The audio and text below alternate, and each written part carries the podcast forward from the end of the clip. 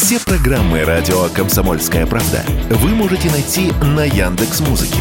Ищите раздел вашей любимой передачи и подписывайтесь, чтобы не пропустить новый выпуск. Радио КП на Яндекс Музыке. Это удобно, просто и всегда интересно. Диалоги на Радио КП. Беседуем с теми, кому есть что сказать. Здравствуйте. На радио «Комсомольская правда» писатель, историк э, Ника Марш. У него вышла книга «Княжна на продажу. Как дочерей русских государей меняли на мир и новые земли» в издательстве «Бомбора Эксмо». Получается, что у нас много говорят о Тюдорах, о французских династиях. Получается так, что наши современники гораздо лучше разбираются в английской или французской истории, чем в своей собственной, в отечественной. И вот это было немножко обидно. Кроме того, э, кажется, что в Средневековье в основном упоминаются мужские имена князей, государей, царей, а вот женщины, они немного в тени, и про них очень мало что известно. А там ведь очень любопытные судьбы, биографии. Поэтому, да, мне очень хотелось рассказать о русских княжнах, особенно из далекого далекого средневековья. К сожалению, информации о них мало, но вот что смогла, то собрала в книгу. Источники. А, понятно, что а, если про а, Петра I источников очень много, то про дочь его источников поменьше. Если говорить о Средневековье, о дочерях первых русских князей, там источников-то вообще практически не сохранилось. Очень мало. А, откуда, откуда черпали тогда? Ну, во-первых, летописи. Э, вы знаете, они в большом доступе. Сейчас практически каждый, кто интересуется древнерусской историей, может прочитать и Лаврентьевскую, и Патевскую, и любую другую повесть временных лет. Все это сейчас можно легко найти.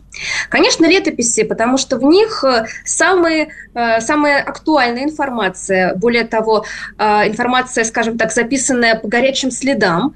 Но, кроме того, источники западные в том числе. Почему, например, вот если брать наших князей, истории наших князей и их дочерей, то иногда даже имена приходилось восстанавливать по польским источникам, по французским, потому что там упоминается, а у нас бывает просто, чтобы дочь такого-то князя.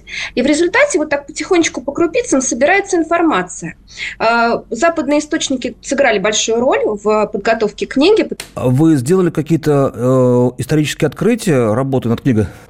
Ну, вы знаете, исторических открытий, я думаю, я не сделала, поскольку все-таки э, источники, они наперечет. Вот, например, если брать Анну Ярославну, одну из самых э, значимых фигур. Почему значимых? Не потому, что она сыграла какую-то невероятную роль, а потому что о ней такое количество домыслов, э, инсинуаций, догадок и всего прочего сейчас встречается, что мне даже хотелось, скажем так, от этого всего очистить ее. То есть э, я, ну, наверное, каждый месяц э, встречаю публикации в интернете про Анну Ярославну, э, что она там э, кого-то опозорила, что она научила мужа пользоваться вилкой, что она рассказала французам, как нужно мыться, и даже якобы научила их делать печи. Но это все настолько смешно и нелепо, что когда начинаешь разбираться и выяснять, кто же такая Анна Ярославна и что о ней известно, то выясняется, что известно очень мало. В общем-то, крупица, она, наверное, такое белое пятно в нашей истории, и вот как раз из-за этого пытаются использовать вот эти вот лакуны, да, что вот неизвестно, а мы тогда вот додумаем и расскажем. А с нее начинается даже... ваша книга? Нет, моя книга начинается чуть-чуть раньше. Она начинается с времен э, князя Владимира, который крестил Русь, потому что получается так, что его жена, Анна Византийская, она вот первая княжна на продаже, но она немножко с другой стороны, она приехала сюда. То есть как раз ее тоже меняли на мир и новые земли, потому что там была непростая ситуация в Византии, а, там зрел мятеж Варды Фоки, и братья ее оказались в непростой ситуации.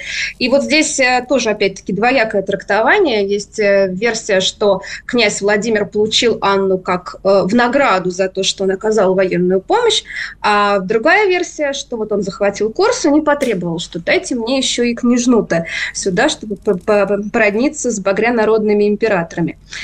Поэтому а княжной начинается... они не были знакомы, то есть он, грубо говоря, брал кота в мешке. Практически всегда так и было. Э, незнакомые, не видели, да и портретов не было. Ну а представьте, если брать раннее средневековье, то, ну, э, вы же представляете себе живописные полотна того времени, да? Это средневековые миниатюры, в которые, в принципе, не дают портретного сходства никакого. То есть по описаниям, например, иногда было достаточно устного описания, что вот княжна была невероятно хороша собой. Кстати, это часто э, играло против, потому что, например, мы знаем э, историю, и про из английской истории, как э, король Генрих VIII выбирал себе жену, тоже по устному описанию ему рассказали, что Анна Клевская была такая красавица, вот он на ней женился, она приехала, он упал в обморок, развелся с ней через несколько месяцев. Ну вот поэтому, конечно, по описаниям подбирали, а, конечно, было важно, какого происхождения, потому что если брать русских князей вот с самого-самого-самого начала, то, мягко говоря, они не котировались изначально, потому что их считали северными народами, варварскими. И даже когда э, Владимир сватался к Анне, вот интересно, что дед ее писал, э, что вот такое напутствие, скажем так, своим потомкам, что если вдруг северный сосед к вам посватается, вы ему откажите, потому что неравные нам. То есть считали, что это что-то такое вот э, очень далекое и что не стоит стоит здесь какие-то связи налаживать.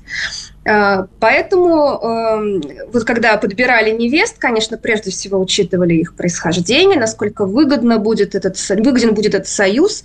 Ну и внешние данные тоже были важны, но все-таки политическая составляющая была гораздо важнее. А Владимир ведь сначала хотел, кажется, Рогнеду, дочь Полоцкого князя, но там была некрасивая история в итоге. Ой, да. У Владимира начнем с того, что изначально э, он был язычником, и у него был целый гарем. Как упоминают разных источников, там до 600 жен называют. Но я думаю, что, конечно, это сильно преувеличено. Э, действительно, у него было множество наложниц, детей от них. С Рогнедой была другая история. Он действительно к ней посватался. Она, вы знаете эту историю, она ему гордо отказала. Э, за это он, э, значит, предал огню город и захватил Рогнеду, изнасиловал ее. Ну, это известная история но Рогнеда не считалась, скажем так, венчанной женой. То есть вообще все-все-все жены, наложницы, все, что были у Владимира до Анны, они не воспринимались как жены, вот в том каноническом понимании, которое мы сейчас придаем, да, потому что жена – это та, кто была венчана. Вот уже в то время это стало важным, потому что в то время христианство стало активно распространяться, э, в Восточной Европе пришло на Русь, и вот тогда уже было вот важно, что именно Анна была его настоящей венчанной супругой, той самой, Первый. который союз первый, который и, союз... единственный и, собственно, единственный, да. да. И непонятно до конца, сколько у них было детей, потому что там тоже разные источники. Но мы понимаем, за древностью лет там, конечно, эм, не очень точно можно сказать, кто именно был их детьми. То есть первый брак по расчету на Руси, известный да? нам официально, это Владимир э, Креститель Руси э, и Анна ну, Византийская. Можно и так сказать, да, что такой брак по расчету, брак ради политических выгод, э, ради того, чтобы, опять-таки, войти вот в такой сон э, европейских правителей, потому что к Анне сватались и другие правители. Например, э, французский король Гуго Капет хотел своего сына женить на ней. Были попытки сватовства со стороны германских императоров, но они расстроились. Ну, во-первых, Анна, когда к ней сватались, она была очень юна, и хотя в то время замуж выходили очень рано, но все равно какие-то были тоже свои сроки, то есть нельзя было там в 5-6 лет, условно говоря, выдавать замуж. Хотя и такое тоже случалось. А известно, какая у них а... разница была у Владимира с Анной? Ну, вы знаете, дело в том, что э, когда говорят о датах жизни вот так далеко, да, то вот не всегда, даже, знаете, вот про ту же самую Анну Ярославну мы упомянули, у нее э, дата рождения, э, она, вот знаете, на 10 лет смещается. То есть там она выходила замуж, то ли ей было далеко за 20, то ли ей там было 15. То есть там настолько это все очень трудно нам сейчас это а, каким-то образом установить. То есть, ну, Анна Византийская не была старше его, она была либо ровесницей, либо была младше? Или тоже мы она... не можем это говорить? Вы знаете, она, не, она была, в общем-то, не юной, принцессой к тому времени, то есть все-таки она выходила замуж уже, ей было за 20, она была достаточно, ну так скажем, для того времени зрелая принцесса, потому что в основном выходили замуж в промежутке с 12 до 22, где-то вот так лет. Это, это именно если мы берем те времена, берем 10 век, 11 век. А, то есть она уже э, хорошо представляла себе, куда она едет, э, какова ее цель. Она знала, что она выполняет определенную миссию, и что, в общем-то, этот союз был нужен, прежде всего, с политической точки зрения. Ну и, кроме того, у нее была такая духовная миссия. То есть она знала, что едут крестить Русь, что, значит, у нее задача принести христианство в далекие земли. Это было э, очень важно для, вот, для нее, для женщины, воспитанной совсем таких других условиях. Мы не знаем, был ли этот брак счастливый, только можем предполагать. Нет, мы не знаем. Большом... Знаете, что интересно, когда говорят о любви в такие далекие времена, да, у нас э, очень мало именно отечественных источников, таких лирических. Да? Если, например, э, была культура трубадуров, провансальская, там, в Италии, на юге Франции, у нас такой культуры не было, она была немножко другая. У нас к браку отношение было другое. Брак, прежде всего, это союз двух людей для создания семьи, для продолжения традиций, для сохранения веры. А вот э, касаемо любви, э, знаете, такие вот э, письма о любви, стихи, это все уже более поздний период. Как раз, когда разбираешь, вы знаете, даже, даже любовные записки сохранились, там 16 век читаешь, это просто восторг. Но таких ранних, увы, у нас нет. На радио «Комсомольская правда» писатель, историк Ника Марш. Мы говорим о ее недавно вышедшей книге «Княжна на продажу. Как дочерей русских государей меняли на мир и новые земли». Продолжим нашу беседу после короткой паузы. Диалоги на Радио КП. Беседуем с теми, кому есть что сказать. На радио «Комсомольская правда» мы продолжаем разговор с Никой Марш, писателем-историком, о ее книге «Княжна на продажу. Как дочери русских государей меняли на мир и новые земли».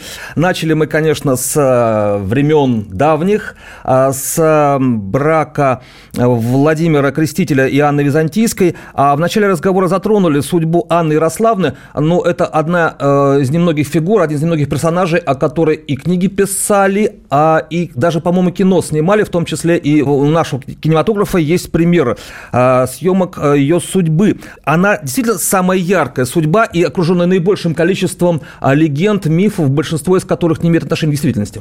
Я не думаю, что она самая яркая, ну так просто получилось, что была написана книга Анна Ярославна, королева Франции, был снят фильм. Ну вот действительно так сложилось, что вот ее э, стали чаще упоминать, хотя имя Анны Ярославны и вообще ее судьба, они настолько мало известны, просто сохранилось минимальное количество источников именно об Анне, и о ее супруге тоже. Поэтому про них очень любят выдумывать и фантазировать. А, известна а супруг такая... французский король Генрих I. Генрих I, да, французский король. Про него тоже очень мало известно. Дело в том, что у него была такая трудная юность, у него был брат, и когда умер отец, э, мать поддерживала брата. Она очень хотела, чтобы он стал королем, и поэтому он боролся со собственными родственниками, с матерью и с братом, и это было тяжелое время для него. Поэтому, вы знаете, тут было не до каких-то там записей, летопись, мемуаров, писем. О нем очень мало известно. И вот э, если бы кто-то обнаружил какой-то недостающий документ, это была просто сенсация. Поэтому, когда сейчас я встречаю иногда э, разговоры о том, что вот Анна там э, сказала Генриху вот это, а он ей ответил вот это, это настолько смешно, потому что, ну, нету этих данных. Мы можем, конечно, фантазировать. Э, кроме того, для э, судьбы Анны Ярославны, так на нее оказало такое негативное влияние, то, что э, в 20 веке был опубликован такой, знаете, фейк литературный, он расходится до сих пор по интернету, письмо Анны Ярославны ее отцу. Якобы ею написано. Ярославу Мудрому. Да, известно, что это литературная подделка, а письмо его постоянно цитируют, на него ссылаются. Я, вы знаете, очень часто общаюсь с читателями, я говорю, ну, слушайте, ну вы даже, вы же даже можете посмотреть беглым взглядом, там понятно, что это придумка. Ну, как это там, что Анна Ярославна жалуется своему отцу, что куда ж ты, батюшка, меня закинул в землю темную. А, девушка, во-первых, того времени, она просто не могла себе позволить пожаловаться своему отцу, тем более правителю. Она знала, что она выполняет миссию, у нее была совершенно, у нее было другое воспитание, другое отношение к жизни. Кстати, а в чем а, миссия-то? Более... Зачем? Ярослав выдал ее за далекого, тем более такого неоднозначного, спорного персонажа, как Генрих I если сказать, вот тут... Э, да, но вы знаете, э, Ярослав э, очень хотел наладить такие связи с европейскими правителями. У него было три дочери, и все три дочери стали королевами. Одна в Норвегии, другая в Венгрии, и вот Анна во Франции. В это время очень активно шла торговля, обмен. То есть вот это все позволяло надеяться на дальнейшее развитие. То есть вот они как первые ласточки полетели вот туда, и хотелось, чтобы это продолжалось дальше. Конечно, Анну послали очень далеко. То есть э, э, после нее вот такой далекий путь э, совершила только в XIX веке уже русская великая княжна, которая вышла замуж за английского принца. То есть вы представляете, в те времена добраться от Киева до Парижа, если не ошибаюсь, около восьми месяцев потребовалось, чтобы вот проделать только путь. А путь сначала приехали свататься, потом поехали обратно, потом снова за Анной, потом повезли. То есть это годы, если если сложить. Так французы сначала тем... к нам приезжали свататься. Сначала приезжали свататься, потом уже э, дело в том, что тут тоже спорно, было ли два посольства или одно. Вот. А потом уже Анна поехала во Францию, где, собственно говоря, она обвенчалась с Генрихом, э, родила от него сына э, Филиппа Первого. Тоже будущего тоже, короля тоже будущего короля Франции. Да, но тоже, опять-таки, в романе Анны Ярославны «Королева Франции» описано о том, что она была замужем дважды, потому что после смерти своего мужа она вышла замуж второй раз. Там была история с похищением.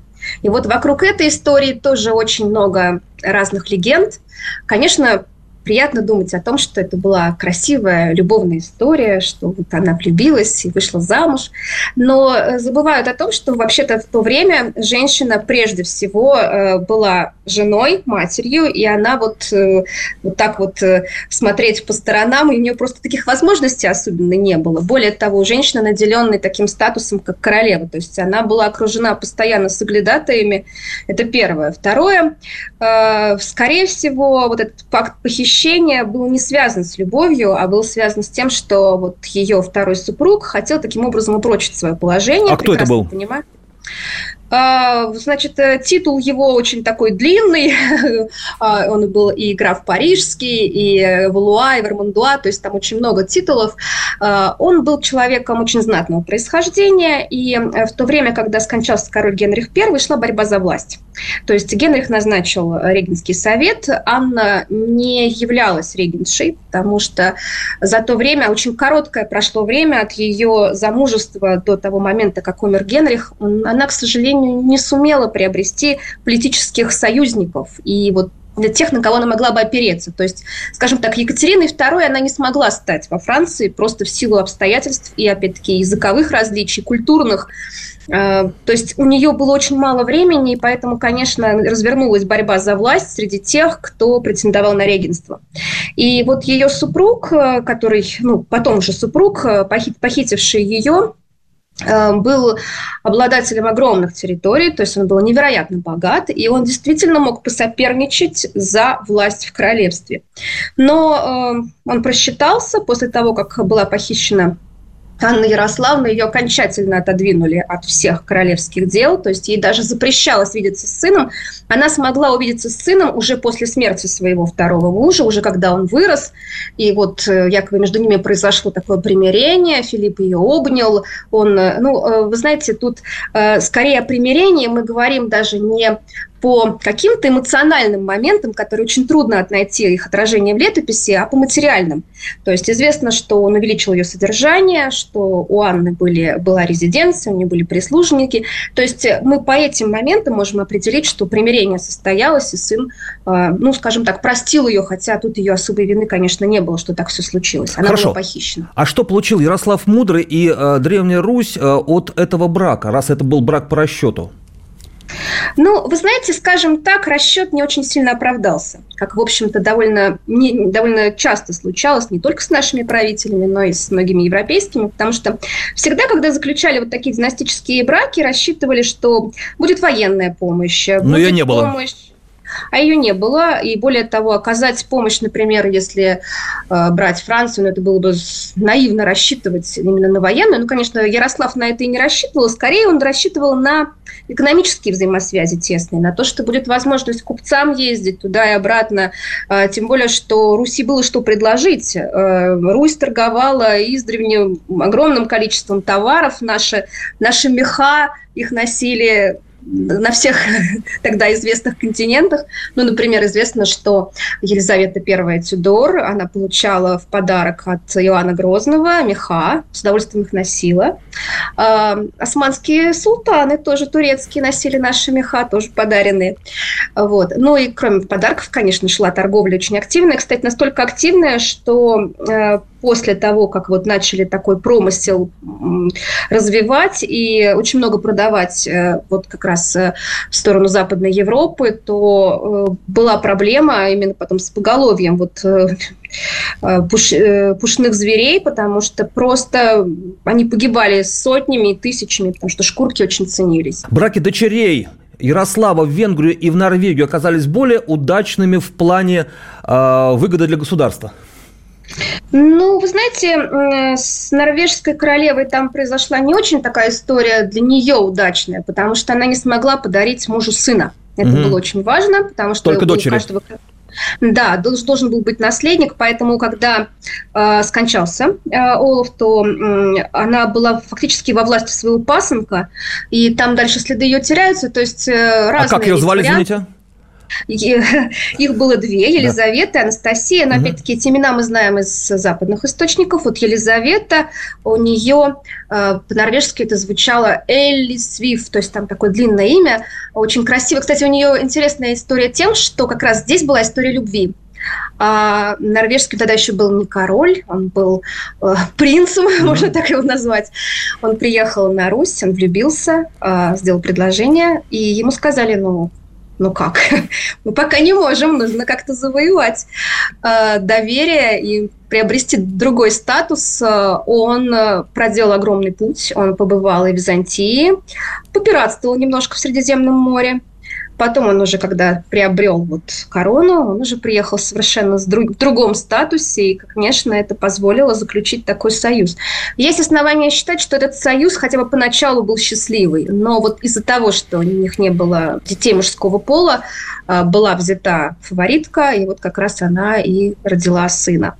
Вот. Э, что касается венгерской истории, то э, вот как раз Анастасия, оказавшаяся в Венгрии, даже удалось немножко поцарствовать, потому что если Анна Ярославна бразды правления никакие не держала в руках, хотя была королевой, вдовствующей королевой какое-то время, э, то вот как раз ее сестра, она вот пока муж отсутствовал, она имела возможность даже попробовать себя в такой вот управленческой роли.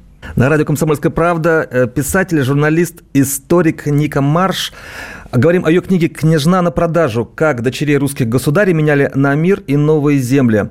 Вернемся после небольшого перерыва. Диалоги на Радио КП. Беседуем с теми, кому есть что сказать. На радио «Комсомольская правда» продолжаем разговор с Никой Марш, писателем-историком. В издательстве «Бомбора Эксмо» вышла ее книга «Княжна на продажу. Как дочерей русских государей меняли на мир и новые земли». А, Борис Годунов э, приглашал сына шведского короля Эрика XIV Густава в Россию, чтобы он женился на его дочери. Или это легенда? Это не легенда, это абсолютная правда. Борис Годунов очень долго подбирал женихов для своей дочери Ксении – то есть Ксения, которая поначалу была дочерью боярина, превратилась в царевну. И, конечно, этот новый статус э, позволял рассчитывать на совсем другого уровня брак. А, Борис э, мыслил уже о том, что надо бы тогда заключать, как и в стародавние времена, потому что был перерыв, когда не было вот таких вот международных браков. Э, надо бы подыскать жениха достойного. Но Э, Ксении не повезло, вот просто в буквальном смысле не повезло. Каждый раз, когда дело доходило до сватовства, уже до того, что практически все решено, происходило что-то, либо другая сторона меняла решение, либо жених умирал. То есть, в конце концов, действительно появилась кандидатура довольно спорная вот этого принца Густава, который был сыном короля Эрика XIV. Скажем так, принцем с одного бока, потому что отцом его был король, а вот матерью его была рыбная торговка. Такая То есть бастард? Нет, не бастард. Он родился в законном браке. Это такая история Ромео и Джульетты 16 века, э, да, 16 века. Эрик XIV влюбился в женщину простого очень происхождения, проще некуда. То ли она была торговкой орехами, то ли рыбой, по-разному пишут об этом. Звали ее Катарина, и он не просто влюбился, да, мог бы, в общем-то, ну, оставить ее в качестве фаворитки, он сделал ее королевой, он женился на ней, венчался, и таким образом у него дети родились в законном браке. Но Эрик XIV был человеком э, сложного характера, и, кроме того, у него было множество братьев и сестер, с которыми он не ладил. И, конечно, когда он женился на простолюдинке, это вызвало э, совершенно негативную реакцию, и многие считали, что она его околдовала. Ну, как всегда это бывает, если происходит такая история. А что, что женщина сделала? Она, скорее всего, приворожила и околдовала. И вот его свергли, э, он попал в заточение, и вот его сыновья находились какое-то время вместе с ним, ну а потом шведские короли посчитали, что, наверное, будет все-таки новые шведские короли имеется в виду, э, что детям лучше быть за пределами Швеции, мало ли что какое-то там восстание возникнет. И вот Густаву сказали, чтобы он вообще не появлялся на вот, территории королевства. И поэтому он бродил по Европе, и когда его привезли вот э, в Москву, когда он, ему оказали невероятный прием, то есть э, для Бориса все равно было важно, что он принц, что он сын короля – и подразумевалось, что, скорее всего, Ксения с э, Густавом будут жить на территории э, русского государства, хотя я думаю, что какие-то были такие мечты. А вдруг получится шведский трон-то отвоевать? Он же самый настоящий, самый законный, просто законнее некуда наследник престола. А, так вот, э, Густав не просто приехал, он еще и привез свою фаворитку. А, более того, он везде с ней открыто появлялся, у него было от нее несколько детей – и а Борису Годунова это не смутило? Бориса Годунова это не смутило? Угу. Его это смутило. Его это смутило, он сделано было предупреждение, но воспринято не было должным образом. И в результате было решено, что нет, этого брака не будет. А, а неизвестно, Неизвестно, сама Ксения, с, э, сама Ксения с Густавом виделись или нет? А, вы знаете, они, судя по всему, а, хотя бы один раз виделись. Хотя в то время э, не считали нужным знакомить друг с другом жениха и невесту, но Ксения воспитывалась чуть-чуть иначе, чем другие вот тюремные затворницы. Она все-таки была девушкой более прогрессивной и имела возможность общаться, но Э, даже, говорят, они понравились друг другу, но вот э, она тоже прекрасно понимала, что против воли отца она пойти никак не может. В общем, в итоге получилось, что брак этот не состоялся, а вот Густав, он скончался уже здесь, уже на территории э, Тверского маленького города Кашина, и вот, э, судя по всему, э, вот то ли его отравили, то ли он заболел, так до сих пор до конца неизвестно, но тем не менее вот такая у него бесславная в итоге кончина. И династического брака Ксении не состоялось ни с кем? Ксения, да, она такая тоже трагическая фигура в нашей русской истории, потому что она была и умна, и образованная, и происхождение у нее Господь не обидел. То есть при ней было все – но брак не состоялся, а потом, когда уже пришел уже Дмитрий, то вот она стала его наложницей, и было это все против ее воли, и в конце концов э, она ушла в монастырь, ее постригли. Когда, правда, уже пришли шуйские, ей дали право выбора, но все-таки она была насильно пострижена, ей сказали, может быть, каким-то образом там можно вернуться и к светской жизни, но она категорически отказалась, и она осталась в монастыре. Через несколько поколений уже император э, российский Петр I свою дочь Елизавету тоже хотел, я так понимаю, ее судьбу устроить не просто счастливо, но и династически полезно. А что, ничего из этого да. не вышло? Ничего не вышло. У Петра были грандиозные планы, и он, э, как ему казалось, нашел для Елизаветы ну, самого-самого жениха, Людовик XV, да правитель Франции. А, это мог быть э, невероятный брак, блестящий совершенно. Причем, что интересно, Романовы в ту пору были на престоле там чуть больше ста лет, и Бурбоны были на престоле чуть больше ста лет. То Династические есть, ровесники. Они, да, они были династические ровесники, но был нюанс. Елизавета родилась до брака. А, она была так называемой привенчанной дочерью, то есть Петр ее признал, а, после признал, значит, уже законной своей дочерью, но все же понимали, что брак-то состоялся после того, как родилась девочка. И вы знаете, для нас, для нас современных это ну и что? А для людей XVIII века это очень важно. То есть э, воспринимали ее как бастард, да? Хотя французские посланники рапортовали в Париж, что девушка хороша собой. Она была действительно в юности бесподобна. Она восхищала, очаровывала. Э, но плюс еще и политические интриги в самой Франции сыграли свою роль. То есть когда представили, что приедет дочка императора, так она же здесь будет устанавливать свои порядки. Она же наверняка здесь начнет искать сразу же политических союзников. Этого очень сильно испугались, потому что был выгоден тогда и регенту, и его любовницам, которые им, в общем-то, управляли. Им был выгоден слабый король с такой же слабой женой, которая будет зависима, которая слова поперек не скажет. Поэтому для Людовика XV выбрали девушку э, из э, польской королевской семьи, причем из семьи изгнанников, э, лишившегося трона короля Станислава, вот эта вот Мария Лещинская дочка, стала женой короля Франции. А Елизавету, получается, не взяли. И вот, к большому сожалению, Хотя, может быть, к счастью для нашей истории, она осталась у нас и стала императрицей. А Елизавете Петр специально э, не то чтобы занизил возраст, а объявил несовершеннолетней э, раньше, чем тогда было принято? Именно для того, чтобы она вступила в брак, который был выгоден ему, Петру? Эм, вы знаете, вот с совершеннолетием вот крутили как хотели, если честно. Потому что признавали совершеннолетними в 12, в 13, в 15 лет. Были, конечно, свои представления, когда можно было вступать в брак – считалось, что с 12 лет э, девушка готова вступить в брак. Но это были церковные каноны, они существовали на протяжении многих столетий. Юноша должен был жениться не раньше 15 лет, девушка могла выходить с 12. А, Елизавету признали совершеннолетней, опять-таки, не только для того, чтобы она могла э, выйти замуж, она уже подходила под брачный возраст, но и для того, чтобы она могла иметь какие-то политические права. То есть э, все-таки Петр уже понимал, что подрастающее поколение это нужно тоже каким-то образом обеспечивать и дальше ему позволять двигаться. Вот. Поэтому оставаться совсем в юных отроках было ну, просто политически опасно. Вы сказали, что большой был перерыв в российской истории э, до истории Ксении, дочери Бориса Годунова, когда цари русские выдавали или князья выдавали своих дочерей замуж, грубо говоря, за рубеж. То есть у нас было несколько веков, когда таких историй не было. Ну, у нас таких было несколько периодов, когда не было. Первый период – это как раз вот после, когда пришло к нам э, ордынская ига, было не до политических да. браков с другими государствами. Тогда было как раз выгоднее э, заключать союзы внутри, между своими, потому что нужно было бороться с общим врагом, поэтому в основном союзы заключались с соседним княжеством, там, еще через какие-то там несколько земель.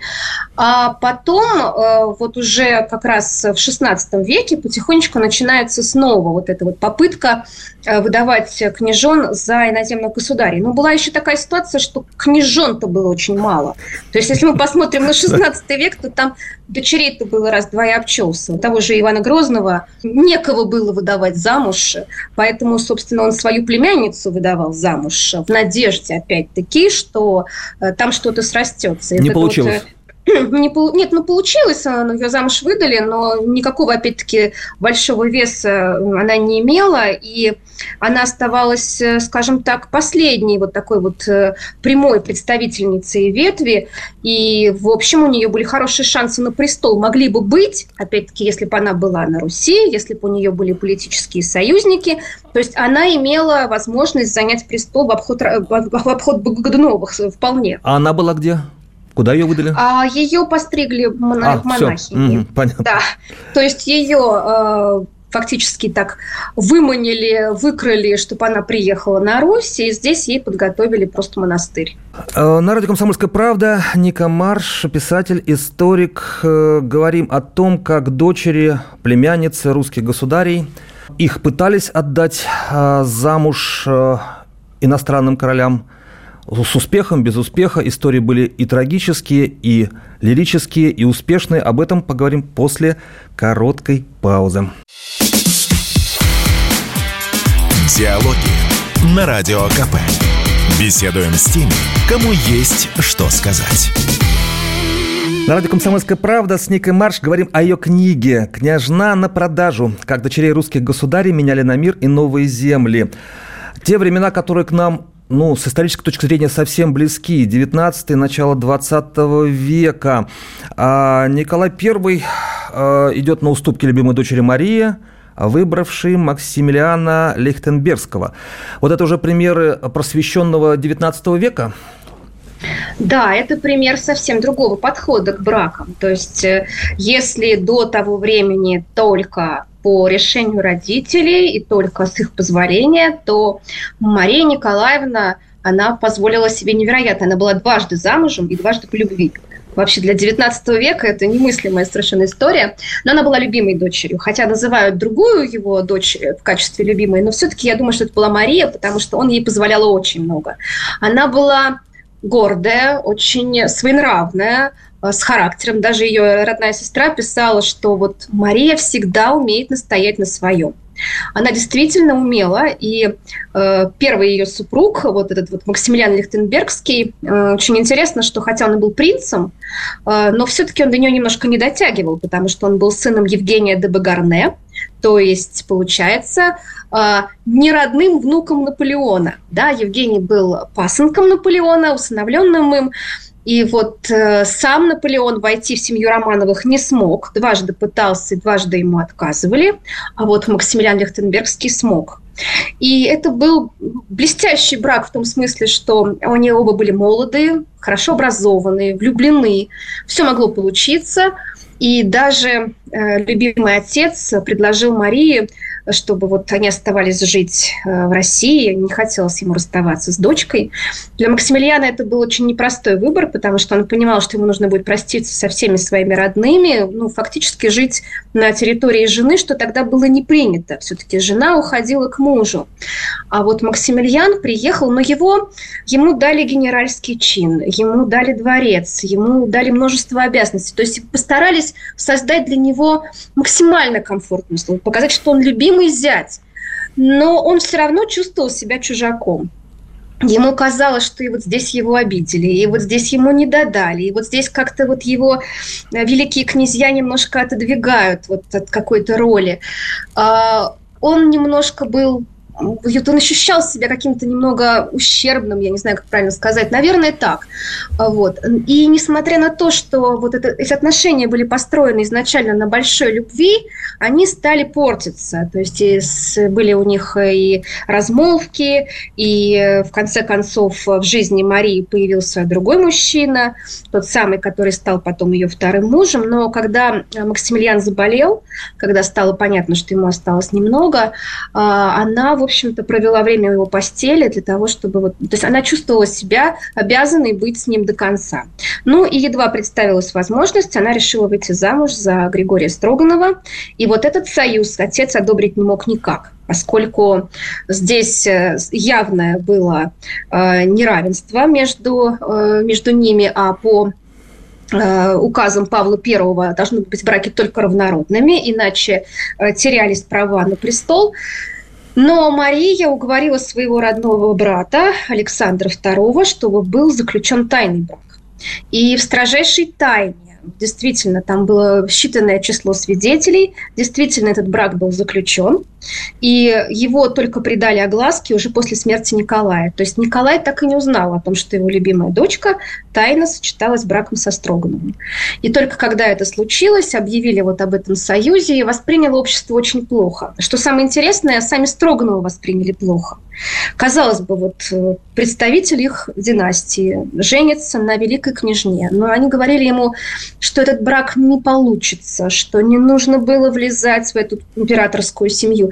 И они оказались правы, потому что все равно разница в каких-то взглядах, нюансах э, все равно сказались. И у Марии с Григорием брак в итоге оказался несчастливым. Хотя Никаких, да. начинался. Да, начинался именно как вот э, союз двух сердец. Но первый брак с Максимилианом Лихтенбергским э, Российской империи ничего не принес в плане выгод? Ничего не принес. А вы знаете, уже в XIX веке стали как-то смотреть на вот как раз во второй половине XIX века, ну, скажем так, с 40-х годов начали немножко по-другому уже смотреть на э, союзы, стали считать, что, наверное, уже имеет смысл, чтобы подходили люди друг к другу в первую очередь. Если мы посмотрим на браки даже внутри императорской семьи, вот если брать наших даже государей, то там тоже, в общем-то, союзы ничего особенного не принесли. Мы знаем, что Александр II женился э, на девушке, просто вот она ему очень понравилась, хотя она не была тоже э, там старшей дочерью в гессенском семействе. А вот она так просто аппетитно ела вишни, когда он приехал, он запомнил ее. Да, там такая история была занятная. Она ела вишни и сплевывала косточки в руку. Это было так вот необычно, то есть не такая вот э, барышня, которая э, боится даже лишний раз слово сказать. Она такая была простая, достаточно, э, поэтому ему она очень понравилась. А вот если брать то же самое, например, брак Николая II да, с Александрой Федоровной, это тоже, в общем-то, никаких особых политических выгод, но здесь было важно, что престолонаследник, вот он был влюблен. Потихоньку стали приходить к выводу, что браки по любви, наверное, стоит заключать. И вот, э, наверное, одним из таких примеров, да, который подал вот пример для всех остальных, стал брак английской королевы Виктории. Вот как раз она первая вышла замуж по любви, об этом прилюдно заявила, что вот она любит принца Альберта. И вот как-то начали тоже это, этому, этим примером следовать. Но э, что касается вот э, наших императоров, то получается, наверное, со времен э, Александра II браки по любви, хотя Николай тоже был счастлив в браке. А но сам Николай II не успел устроить ни одного династического брака для старших дочерей, а варианты были? А, вы знаете, там много тоже вокруг этого разных разговоров. Я не стала специально акцентировать внимание, потому что здесь уже ну, такая история, мы знаем, что она такая мрачная и печальная, и не хотелось просто лишний раз э, на этом заострять внимание, поэтому я как бы обрываю на этом свой рассказ в книге. То есть я заканчиваю историей греческой королевы Ольги, э, нашей тоже соотечественницы, нашей великой княжны. А вот э, что касается дочерей Николая, поскольку у него долго не было наследника, предполагалось, возможно, что старшая дочь может в итоге надеть корону, поэтому ее точно не готовили к браку, э, старались, чтобы она осталась в России. А другие были юны и вот тоже не успели им подобрать пару. Самая трагическая история в вашей книге, вот на ваш, в вашем рейтинге трагических историй, это не судьба Ефимии Владимировны, которую выдавали замуж за пожилого короля Венгрии Кальмана Книжника? Да, вы знаете, реально очень действительно такая получилась история грустная и до конца не выясненная, почему так все сложилось. А, Ефимии было всего 13 лет, когда ее отправили в Венгрию, выйти замуж за довольно пожилого короля. Его называли книжник за то, что он был очень образованным. И разница разница в возрасте составляла больше 25 лет. И получилось так, что буквально прошло несколько месяцев, ее вернули обратно. И с, причем э, с таким вот объяснением, что, дескать, она изменила своему мужу. Никаких ни доказательств этому не было, никаких э, причин, поводов, то есть что, почему. Э, скорее всего, Кальман просто поменялась его политика, поменялись его политические взгляды, и поэтому ему этот союз был не нужен. Но Ефимия, получается, оказалась на родине в таком вот э, состоянии опозоренном, потому что вернуться в то время, э, вот, с, причем с таким клеймом, что она изменила своему мужу, это было, ну, практически сразу же был приговор. То есть, в общем-то, так и случилось. Она попала в монастырь. То есть, совсем юная девочка, приехавшая в Венгрию, была вот так вот возвращена. И она уже здесь, э, находясь, родила сына Бориса, которого Кальман не признал своим ребенком. И Борис на протяжении всей своей жизни пытался вернуть себе в общем-то, законную венгерскую корону, но у него так ничего не получилось. А отец, поэтому... который дочь-то выдал за пожилого венгерского короля, не поддержал ее никак? Вы знаете, в то время была сама на Руси была тоже непростая ситуация, поэтому вступать вот в такой конфликт с Кальманом не стали. И получается, что Ефимия оказалась без особой поддержки. А, она оказалась в монастыре, Э, в общем-то, обычная судьба для женщин того времени, либо разведенных, либо оказавшихся вдовами. И вот дальнейшие ее следы тоже теряются. До конца неизвестно даже, в каком году она скончалась. А вот, э, наверное, да, она одна из самых трагических фигур, потому что в таком юном возрасте все это случилось. Каких историй в вашей книге больше, с печальным концом или со счастливым финалом? Мне кажется, что, наверное, все-таки напополам, потому что бывали ситуации, когда ничто не предвещало счастья, оно сложилось. А бывало, что наоборот, как с Марией Николаевной, хотелось любви, но вот она не пришла или как-то она немножко поменялась. А, я думаю, что самое главное, что эта история интересная. А вот позитивно или нет, мне кажется, каждый решит для себя. Спасибо. На радио «Комсомольская правда» была писатель, историк Ника Марш. Мы говорили о ее книге «Княжна на продажу. Как дочери русских государей меняли на мир и новые земли». Благодарю вас. Диалоги на Радио КП. Беседуем с теми, кому есть что сказать.